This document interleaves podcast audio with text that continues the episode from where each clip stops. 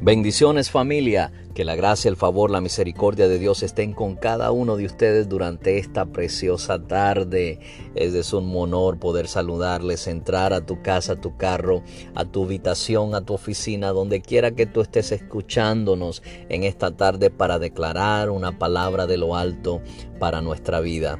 Apocalipsis capítulo 3 versículo 8 dice, conozco tus obras Mira, he puesto delante de ti una puerta abierta que nadie puede cerrar. Sé que tienes pocas fuerzas, pero has guardado mi palabra y no has negado mi nombre. Quiero leer esto nuevamente. Dios ha abierto una puerta que nadie puede cerrar. Cuando Dios te da una palabra a menudo es porque hay una tormenta frente a ti que te hará cuestionar los deseos que Él ha puesto en tu corazón. Esa palabra es tu chaleco salvavidas al que aferrarte cuando se acerca la tormenta. Habrán vientos de adversidad y aguas muy oscuras por delante, pero tu trabajo es aferrarte a esa palabra y mantener tus ojos en Jesús, el consumador de todas las cosas. Él es fiel y te llevará al otro lado pero el enemigo no se quedará con los brazos cruzados para ver cómo obtienes la promesa sin él luchar.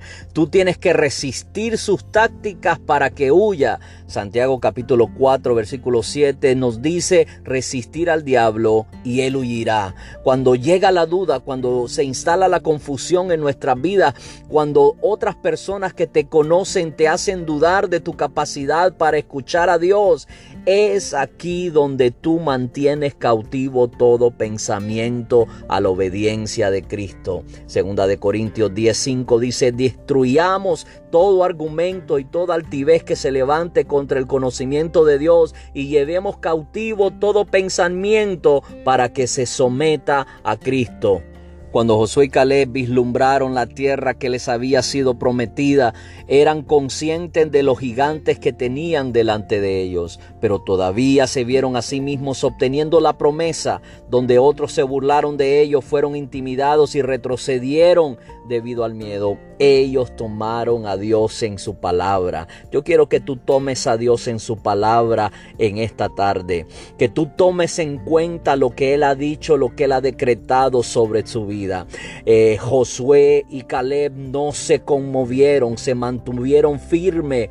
Por eso solo ellos obtuvieron la promesa. Cuando Dios da una puerta abierta, esa puerta no se puede cerrar a menos que tú te alejes de ella.